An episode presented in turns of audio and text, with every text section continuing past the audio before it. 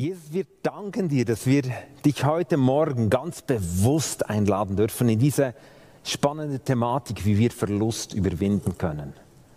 Und da können wir nicht einfach eine psychologische Abhandlung brauchen, damit wir es wirklich hineinkommen können in eine Freiheit, sondern wir brauchen dich. Dort, wo du bist, dort ist Freiheit. Dort, wo du bist, nimmst du unsere Hand und führst uns in ein befreites Leben. Und ich danke dir schon mal für das Zeugnis von Lynn und Maya, wie sie befreit worden sind. Und ich glaube, dass du mit unserem Leben heute einen Weg gehen möchtest. Und ja, da brauchen wir dich. In und trotz all unserer Schwachheit. Und da laden wir dich ein, dass du kommst mit deiner unwiderstehlichen und liebevollen Kraft Gottes. Danke, Heiliger Geist, dass du wirkst. Amen. Wir alle haben schon Verluste erlebt. Vielleicht war es nicht so eine krasse Story, wie jetzt Maya und Lynn erlebt haben im Verlust ihrer Mutter. Vielleicht war es der Verlust einer Arbeitsstelle, eines Auftrages, den du als Arbeitgeber gehabt hast und auf einmal ist er weg. Der Verlust nach Freiheit, den wir jetzt speziell auch erleben, wo wir uns nicht mehr so bewegen und in diese Shops gehen können, wo wir möchten. Und aber natürlich ist es auch der Verlust von Kindern, Fehlgeburten, von lieben Menschen. Verlust vielleicht, weil du umgezogen bist und Freunde verloren hast oder vielleicht auch Verlust von Freunden, weil sie dich der Rücken zugekehrt haben. Verlust löst immer eine Emotion aus und wirft uns für einen Moment aus der Bahn und absorbiert uns total. Ich mag mich noch erinnern, wir sind als junges Ehepaar, wurden wir schwanger und wir hatten uns so gefreut. Gingen zur Kontrolle und auf einmal war alles vorher so gut und auf einmal war diese Hiobs-Nachricht, das Kind in ihrem Bauch ist tot. Fehlgeburt, Verlust. Du kannst ja nicht irgendwo was anderes denken. Es ist sowas von konzentriert. Aber manchmal ist es auch etwas anderes. Ein Verlust eines Flugtickets habe ich auch schon erlebt. Kurz vor dem Boarding auf einmal, Mist. Das war noch die Zeit, wo man es nicht auf dem Handy hatte. Das absorbiert, egal ob es jetzt eine verrückte Geschichte ist, eine traurige, tiefgehende oder ein Ticket, egal was, auch wenn es materieller Art ist, wo du Dinge verlierst. Verlierst vielleicht an Vitalität, verlierst durch einen Unfall an Möglichkeiten das absorbiert unser Denken. Und wir möchten heute einen Weg gehen in der Frage, was löst Verlust aus und was bietet uns die Bibel für Möglichkeiten, mit Verlusten gut und weise umzugehen. Wir haben eine Geschichte in Johannes 11, die eine ähnliche Geschichte zeigt, wie Maya und Lynn erlebt haben. Nur geht es da hier bei Martha und Maria nicht um ihre Mutter, sondern um ihren Bruder. Ihr Bruder ist gestorben in einer Situation, wo sie nicht gedacht hat. Er war kurz krank und dann ist er einfach verstorben. Und wir möchten kurz in einem ersten Teil ansehen, wie haben die beiden Frauen auf diesen Verlust reagiert. Wir haben von Maya gehört, dass sie sehr rational in einem ersten Moment reagiert hat. Sie hat sehr klar gefragt, hat gesagt, ich habe damit gerungen, diese Frage zu stellen, wie lange geht es noch? Und dann hat sie sie ihrem Onkel gestellt. Ein eher rationaler Umgang, aber trotzdem ist es emotional. Wir haben es vorhin gemerkt, da, da kommen nochmals viele Emotionen hoch. Lynn hat es etwas anders gemacht. Lynn hat es verdrängt, hat sie gesagt. Und auf einmal holte sie diese Verlustgeschichte ein. Und sie hat sich innerlich abgewendet, so hat sie gesagt, von Gott. Und wie war es bei Martha und Maria? Auf einmal war ihr Bruder tot. Auf einmal dieser schreckliche Moment, ihr Bruder ist verstorben. Was machen wir jetzt? Nun, sie haben sofort Jesus gerufen. Und das finde ich schon mal gut. Aber wir möchten tief reingehen, was passierte dann, als Jesus dann nach längerer Zeit, er ist nicht gleich aufgestanden und gesagt, okay, wir gehen gleich, sondern nach längerer, nach ein paar Tagen ist dann Jesus gekommen. Und dann sehen wir, dass die beiden Frauen unterschiedlich Emotionen gezeigt haben. Martha ist sofort, als sie hörte, dass Jesus endlich kommt, ist aufgestanden, ihm entgegengelaufen. Und sie hat versucht mit Aktion, ich würde mal sagen, Martha war die Kämpferin. Sie hat es sofort versucht, irgendwo einzuordnen. Aber am Schluss platzt bei ihr ein Satz raus aus ihren Emotionen, wo sie sagt, Herr, wenn du da gewesen wärst, wäre es nicht geschehen. Also man sieht bei Martha, dass da irgendwo der Verlust einen Wut kreiert hat. Vielleicht war es auch Angst. Angst, ja, wie können wir jetzt weiterleben? Vielleicht war dieser Bruder entscheidend für die Versorgung der Familie. Vielleicht hat es auch Zweifel ausgelöst. Ich meine, dieser Vorwurf an Jesus deutet darauf hin. Warum? Warum? Und auf jeden Fall hat es Emotionen ausgelöst. Jeder Verlust löst Emotionen aus. Und Martha, die Kämpferin, hat Kraft gehabt, ihm gleich entgegenzuspringen, währenddem Maria, die eher fein gestrickt war in ihrer Art. Es gibt eine Begebenheit in Lukas 10, wo Jesus schon mal mit diesen beiden Frauen ein, eine Konversation gehabt hat, wo er gesagt hat, dass Maria, die eine, eine Frau gewesen war, die, die liebend gerne zu den Füßen von Jesus gesessen ist und ihm zugehört hat, währenddem Martha im ganzen Haus rumgesprungen ist und versuchte, Jesus zu bedienen. Da sagte Jesus in Lukas 10 zu diesen beiden Frauen, Maria hat den besseren Teil erwählt. Sie hat verstanden, einfach vor Jesus zu sein. Das Spannende ist, als Martha dann schlussendlich über ihren Kopf gelehrt hat und gesagt, hey, warum warst du nicht da? Kam dann auch später Maria. Und bei Maria sehen wir gleiche, ähnliche Muster. Sie ist zwar in ihrer äußeren Form, heißt es, sie ist zu den Füßen von Jesus hingekniet. Also auf eine ganz lieblichen Art und Weise ist sie Jesus begegnet. Aber man sieht auch Emotionen ich weiß nicht, was für Emotionen da noch drin waren bei ihr. Vielleicht war es einfach die Emotion der Traurigkeit, die sie getroffen hat. Oder natürlich auch Angst, Zweifel und so weiter. Also es gibt zig Emotionen. Ich möchte sie gar nicht alle erwähnen, aber Fakt ist, Verlust löste bei beiden Frauen Emotionen aus. Und sie waren schlussendlich, diese Emotionen haben darin gegipfelt, dass sie beide das genau gleiche Jesus sagten. Egal, ob das jetzt auf die smarte Art kam, wie Maria, die auf, den Füßen lag, oder wie Martha, die wahrscheinlich mit weit aufgerissenen Augen gesagt, warum warst du nicht da? Maria hat genau den gleichen Satz gesagt. Stand vor Jesus und gesagt, Jesus, warum warst du nicht da? Schlussendlich hat der Verlust bei beiden zu einem Vorwurf geführt. Vorwurf gegenüber Gott.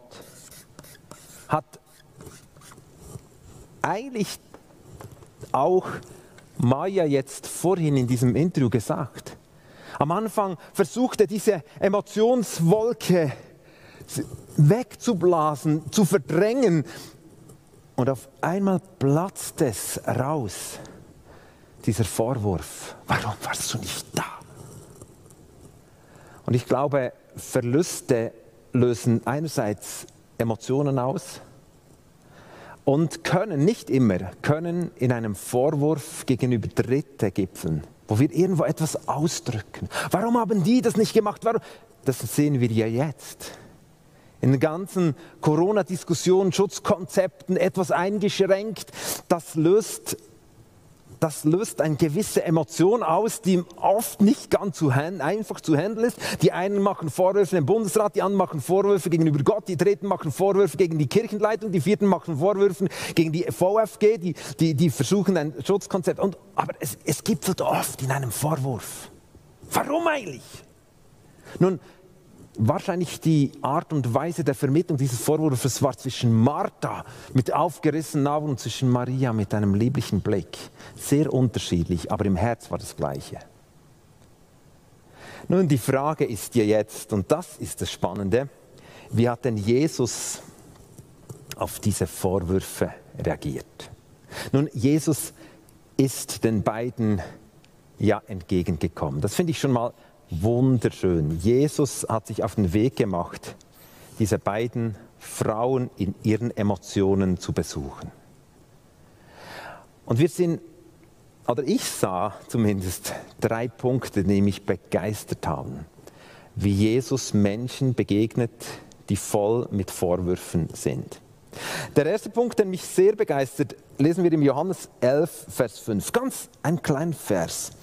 Jesus aber hatte Martha lieb und ihre Schwester und Lazarus. Lazarus war der Bruder, der gestorben war. Jesus aber hatte Martha lieb und ihre Schwester und Lazarus. Eine kleine Nebenbemerkung. Ist doch logisch, Jesus liebt jeden. Nun, was mich berührt an diesem Satz, und das war für mich in der Vorbereitung etwas vom Schönsten fast der, im Dialog mit Jesus, war so dieses Wissen, Jesus ist nicht gekommen zu diesen zwei Verlust erprobten Menschen, sondern ist aus, weil, weil seine Agenda das vorgeschrieben hat, weil es sein Dienstplan war, weil er wusste, das, das gehört doch zu meinen Aufgaben hier, sondern er kam, weil er sie liebte.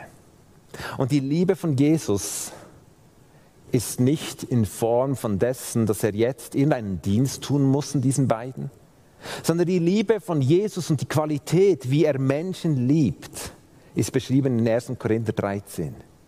Die Liebe ist ohne Hintergedanken. Die Liebe ist ohne Neid. Die Liebe ist ohne irgendwo was entgegenzunehmen, dann selbst etwas zu nehmen, sondern die Liebe verschenkt und so weiter. Das ist eine wunderschöne Deklaration, was die Liebe ist. Eine Liebe, nach der wir uns sehnen. Und Jesus in seiner Art ist den Frauen in Liebe begegnet. Und ich kann dir eins schon vorwegnehmen. Die Liebe von Jesus der nicht zu uns kommt, weil wir jetzt ein Problem haben und einen Vorwurf richten und er sagt, ja, jetzt muss ich mal was tun, sondern er kommt in tiefster Liebe. Die schmilzt Jesus Eis. Seine Liebe ist so krass, dass er bereit war, ans Kreuz zu gehen für uns Menschen, sich ganz hinzugeben. Das ist die Qualität seiner Liebe. Seine Liebe ist höher als alles, was wir denken können. Und nichts kann uns von seiner Liebe trennen. Und Jesus kommt mit dieser Liebe, nicht aus Dienstauftrag, nicht von Amtes wegen, sondern aus Liebe. Und er kommt heute Morgen zu dir mit all unseren Verlusten, wo wir kämpfen, wo wir wutig sind, wo wir und er kommt nicht, weil er sagt, hey, es gehört doch zum Amt eines religiösen Führers, dass ich dir begegne, sondern er kommt, weil er uns liebt. Und er kam zu dieser Martha und dieser Maria. Er hörte sich diesen Vorwurf an, war nicht gerade nett. Und seine Gegenreaktion war nicht gegen Vorwürfe, sondern Liebe.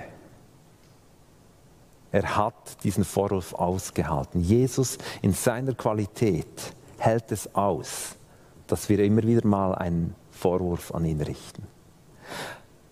Und dann sagt Jesus etwas ganz Spannendes zum ersten Vorwurf von Martha. Als Martha ihn nämlich gesagt hatte, warum bist du nicht da gewesen, sagt Jesus nicht, hör mal auf, Martha, ich muss dir jetzt was erklären, sei mal still. Nein. Das würden wir Menschen sagen, sagen, jetzt stopp mal, jetzt darf ich mal was erklären und ich sag dir nun, nein, so ist dies nicht, er handelt in Liebe. Seine Liebe ist heute erfahrbar. Er, ist, er hat gesagt, ich bin mit euch jeden Tag bis ans Ende der Welt. Seine Liebe geht so weit, dass er nicht versucht, Erklärungen abzugeben. Er versucht nicht der Martha zu sagen, jetzt hör mal, ich kann es dir gleich erklären, ich gehe dann hin. Und das wäre das Ende der Geschichte. Er hat dann Lazarus schlussendlich vom Tod auferweckt. Und er hat nicht gesagt, ja, jetzt mach, sondern weißt du, was er sagte? Dein Bruder, in Vers 23, wird auferstehen, gab Jesus ihr zur Antwort. Hä? Warum warst du nicht da? Dein Bruder wird auferstehen. Nicht keine Rechtfertigung, keine Erklärung. Wir Menschen sehnen uns in den Vorwürfen nach Erklärungen. Wir sehnen uns, warum Gott lässt du das zu? Warum ist das jetzt geschehen? Warum? Nun, wir dürfen diese Vorwürfe stellen. Jesus hat damit kein Problem. Aber wir können Jesus nicht darauf verpflichten, dass er uns eine Erklärung gibt. Und da ist ein springender Punkt. Jesus gibt nicht Erklärung. Jesus gibt dem Unternehmer nicht eine Erklärung, manchmal schon, aber er ist nicht gebunden, uns eine Erklärung zu geben, warum dieser Auftrag jetzt nicht kam und ein Verlust geschah eines Auftrages oder was auch immer, sondern er schenkt eine Perspektive. Jetzt muss ich sehen, dass ich das alles hinkriege da auf diesem Blatt. Perspektive. Genau, er schenkt eine Perspektive. Das ist sein Ziel. Mit der Frage der Fehlgeburt sind schon Jahre zurück, aber ich mag mich noch an diese Emotionen erinnern. Jesus gibt oft keine Erklärung, er begegnet uns in Liebe und in Perspektive. Und dann fängt er weiter und, und das Spannende ist ja, er gibt nicht eine billige Perspektive. Er sagt, hey, Martha, er wird auferstehen. Ich, es, ich habe eine Lösung. Ich habe eine Möglichkeit, die du jetzt nicht siehst. Ich habe, ich schreibe aus dieser Geschichte etwas Gutes. Ich werde es tun. Ich bin nicht ratlos. Jetzt kam nicht sagen, wow, komm, wow, was? Nein, er war nicht ratlos, sondern er war nicht perspektivenlos. Und er ist nie perspektivenlos, egal wie tief der Verlust ist in unserem Leben. Er hat immer eine Perspektive. Maya, äh, nein, Lynn hat das gesagt. Lynn hat gesagt, ich habe schlussendlich ihn erlebt, nachdem ich seinen, meinen Vorwurf deponiert habe. Er hat eine Perspektive. Maya hat erzählt, wie, wie, die Perspektive sie auf einmal gepackt hat, die Perspektive für ihre Mutter, wo sie weiß, sie ist nun bei ihrem Freund Jesus, den sie am Schluss ihres Lebens noch eingeladen hat als ihren Retter. Jesus ist da, um eine Perspektive zu vermitteln in deinem Leben. Vielleicht keine Erklärung, aber eine Perspektive. Gell, wir hören manchmal so diese billigen Worte, ja, wenn das jetzt, ja, da hat Gott etwas Besseres bereit. Das ist manchmal nicht so tröstlich, obwohl es wahr ist. Aber Jesus hat es. Jesus hat nicht eine billige Perspektive, so in einem frommen Jargon, sondern seine Perspektive ist wirklich, dass er eine Lösung sieht. Und das Dritte ist nämlich, er hat uns nicht nur in Liebe begegnet, sondern in Perspektive, sondern in einem dritten Punkt. Er selbst ist die Lösung der Situation. Als nämlich Martha dann wie begehen und sagt, ja, ja, ja, ich verstehe schon, du hast eine Perspektive, ja, ja, natürlich, es wird in Zukunft. Aber das hätte ihr Herz nicht geheilt. Aber dann sagte Jesus, da sagte Jesus zu ihr, Johannes 11, 25, 26, ich bin die Auferstehung und das Leben. Wer an mich glaubt, wird leben, auch wenn er stirbt. Und wer lebt und an mich glaubt, und ich betone das ganz bewusst, wird niemals sterben. Glaubst du das? Jesus sagt, hey, liebe Frau, ich habe nicht nur eine Perspektive, sondern ich bin deine Perspektive. Und das ist der Hammer. Und er kommt nicht nur zum Geschäftsmann und sagt, ja, jetzt hast du Verlust und ich kann dir ein paar Sachen erklären. Sagt, nein, ich sage dir, ich bin dein Versorger. Ich habe eine Perspektive und ich bin es. Er ist die Lösung. Wirklich, er ist die Lösung. Das hat Lynn so toll zum Ausdruck gebracht. Er hat gesagt, als ich mein ganzes Herz ausgeschüttet habe, merke ich, kam ich bei ihm eigentlich zur Ruhe. Er ist die Lösung. Das ist so begegnet Jesus diesen beiden Frauen. Aber Jesus begegnet während der Begegnung mit den beiden Frauen auch noch einem anderen Element, nämlich er begegnet etwas, das uns sehr oft in den Verlusten bestimmen möchte.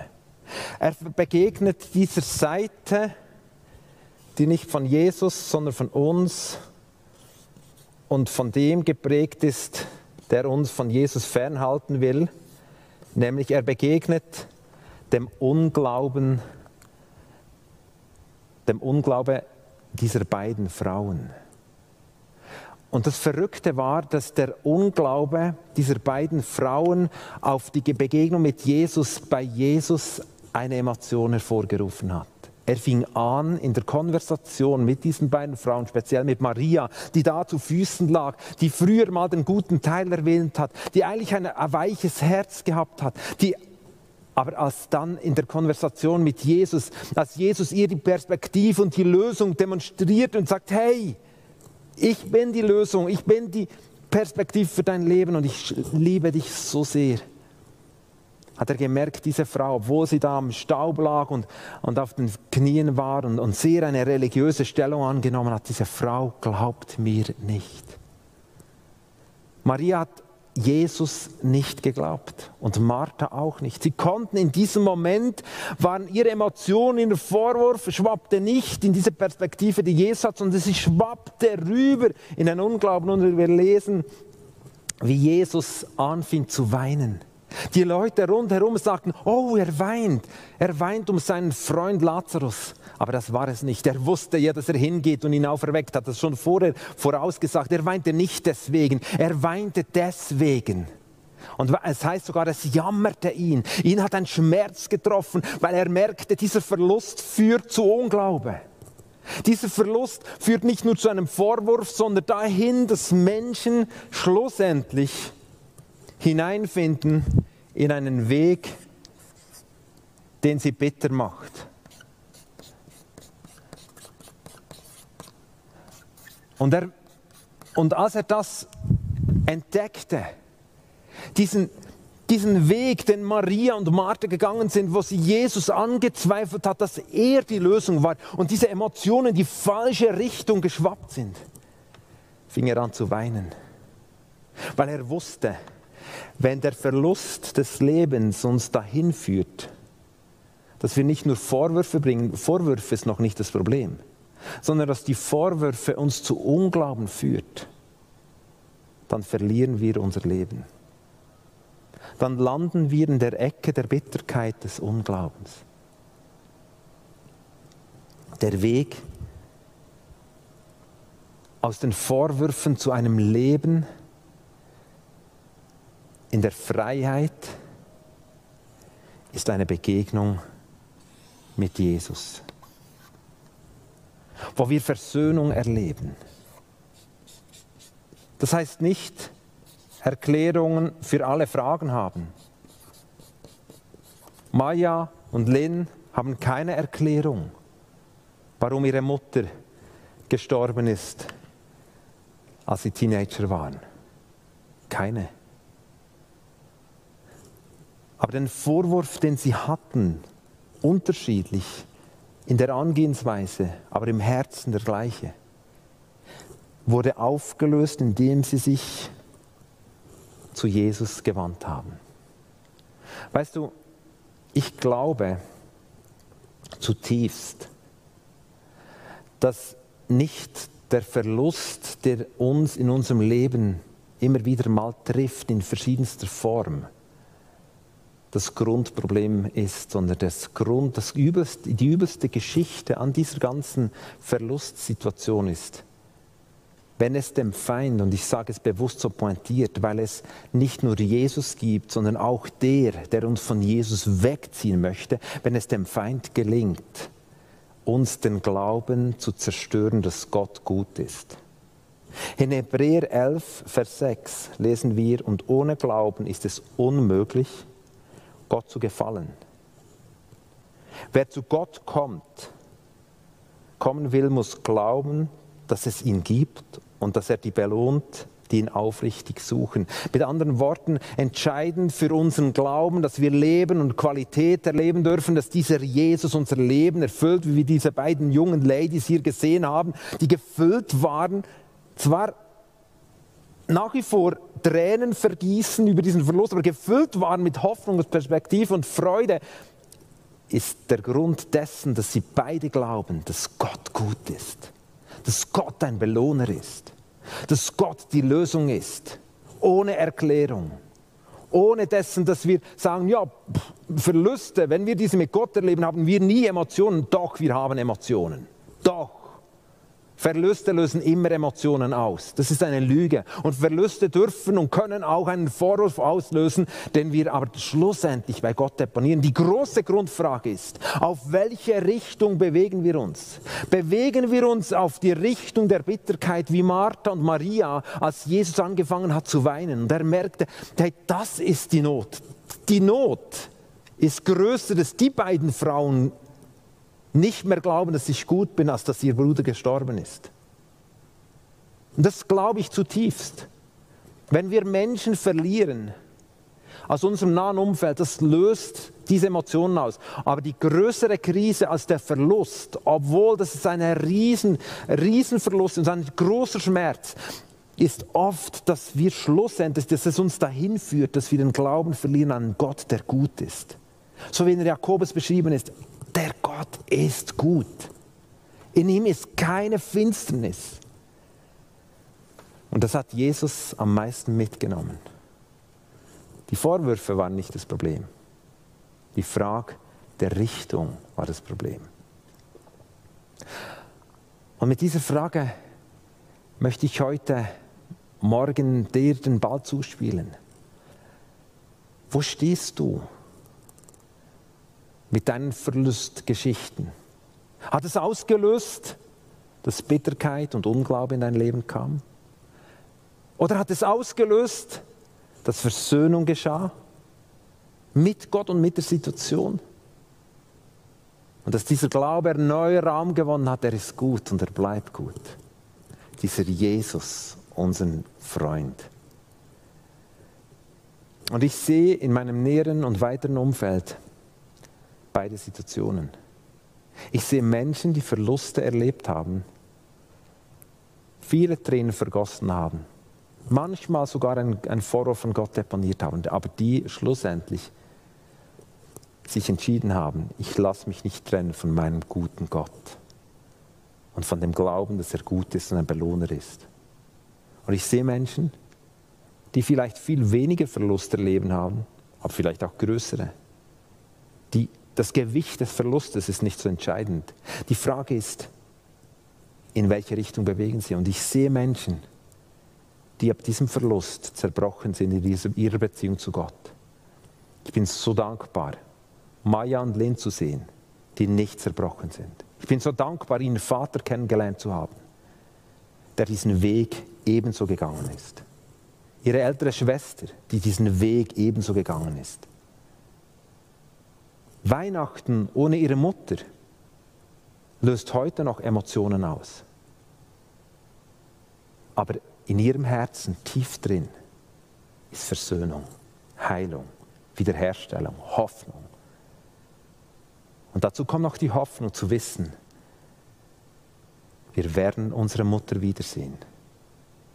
Nicht, weil wir gut leben, sondern weil Jesus gesagt hat, ich bin die Auferstehung, ich bin die Lösung. Wer an mich glaubt, wird leben, auch wenn er stirbt. Und ich habe heute ein Gebet mitgebracht wenn du merkst, dass du in diesen Situationen Verlustgeschichten dich auf die falsche Seite gezogen hat. Ich, ich habe so gerungen im Gebet, dass heute Menschen aus der Bitterkeit zur Versöhnung kommen. Und ich bitte, das Gebet mal einzublenden, ich möchte es dir vorlesen. Und das gilt dir, egal ob du schon eine lebendige Beziehung zu Jesus hast oder ob du noch fern stehst. Dieses Gebet ist ein Angebot, das Gott dir machen möchte. Vater im Himmel, mir ist klar geworden, dass Verlust mich zu Unglauben gegenüber dir geführt hat. Vergib mir meine Schuld. Danke, dass du meine Sünden vergeben hast und mich mit dir versöhnst, weil Christus für mich gestorben und mein Erlöser geworden ist. Herr Jesus, übernimm die Herrschaft in meinem Herzen, heil mein Herz und verändere mich so, wie du mich haben willst. Amen. Ich möchte jetzt einen Moment einfach still sein, dieses Bild einblenden und dich anregen mit der Frage, wo hast du Verlust erlebt und in welche Richtung hast du dich entschieden zu gehen mit dem Verlust. Dann möchte ich am Schluss für diejenigen, die es möchten, gemeinsam beten.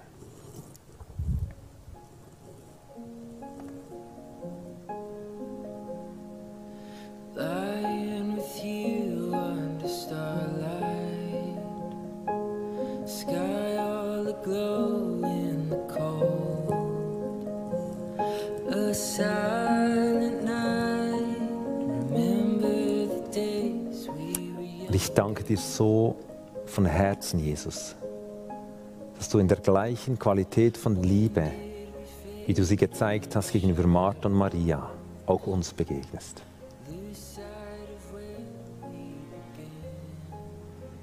Und du hältst es aus, unsere Emotionen, das schockiert dich nicht, unsere Tränen, unsere Wut, manchmal auch unser Hass, unser Neid und daraus auch oft unsere Vorwürfe. Du sagst sogar, komme zu mir, alle, die ihr mühselig und beladen seid, alle, die unter Verluste leiden, komm zu mir. Und ich danke dir, dass in dieser Liebe, Qualität von Liebe, jetzt hineingehst in die Stuben, durch all die Bildschirme durch und uns so begegnest. Jesus, dort, wo Verluste dazu geführt haben, dass Unglaube unser Herz befallen hat, dort, wo wir uns wie abgewendet haben, auf die falsche Seite gewendet sind, dort gibst du uns heute die Hand und sagst, komm, komm in die Beziehung und die Versöhnung mit mir. Und ich danke dir, dass du uns hineinziehst jetzt in diesem Augenblick. Heiliger Geist, darf ich dich bitten, dass Dinge jetzt einfach hervorbrechen, Menschen sich versöhnen und diese, all diese Emotionen auf die richtige Seite zu, sich hin, zu dir hin bewegen, damit du Heilung schenken kannst. Wir sehen bei dir, Jesus, dass du vor diesem Dorf gestanden bist. Du konntest nicht weiter hinein, weil so viel Unglaube dir entgegengekommen bin, ist. Und wir wünschen uns, dass du aber hineinkommst in unsere Familien, hineinkommst in unsere Dörfer und Städte, hineinkommst in unsere Kirche. Und da beten wir darum, dass wir befreit werden von Unglauben. Alles, was wir nicht aus Glauben tun, ist Sünde, sagt die Bibel. Und ich bete jetzt, dass du Heilung schenkst. Und so laden wir dich ein, von deinem Platz. Du kannst auch auf die Knie gehen, aber du kannst es auch einfach für dich still tun, diejenigen, die das betrifft, mit mir dieses Gebet zu beten. Egal, ob du das erste Mal diesem Gott begegnest und sagst, ich möchte das, oder ob, ob, egal, ob du mit Gott schon gelebt bist und diese Geschichten dich weggetrieben haben, ich lade dich ein. Und ich würde es gut finden, wenn das Gebet vielleicht angeblendet wird. Vater im Himmel, mir ist klar geworden, dass Verlust mich zu Unglauben gegenüber dir geführt hat. Vergib mir meine Schuld. Danke, dass du meine Sünden vergeben hast und mich mit dir versöhnt, weil Jesus, weil Christus für mich gestorben und mein Erlöser geworden ist. Herr Jesus, übernimm die Herrschaft in meinem Leben heil mein Herz und verändere mich so, wie du mich haben willst. Amen. Und ich segne euch im Namen dieses Jesus, Christus, der Maria und Martha begegnet ist und auch dir begegnet, Herzen heilt, überführt, befreit, Leben schenkt. Und nicht nur Leben, das zeitlich ist, sondern Leben, das unendlich ist. Er ist die Lösung. Und ich freue mich, Jesus, dass wir das unter dem Schutz von dir jetzt befehlen dürfen und beten, dass wir mit, diesen, mit dir weitere Schritte gehen dürfen. Und ich lade dich ein, wenn du dieses Gebet gebetet hast und jetzt gerne dich dafür noch segnen möchtest. Segnen ist ein frommes Wort. Segnen heißt jemand, der etwas Gutes über dir ausspricht, das bestätigt, dann kannst du gerne, so wie Rahel dann später noch moderiert und, und, und das noch weitergibt, kannst du gerne diese Medien gebrauchen, damit Menschen mit dir in Kontakt kommen. Du darfst gerne in den Alpha-Life-Kurs kommen, der bald startet und wir freuen uns, mit dir einen Weg zu gehen. Gott segne dich von ganzem Herzen.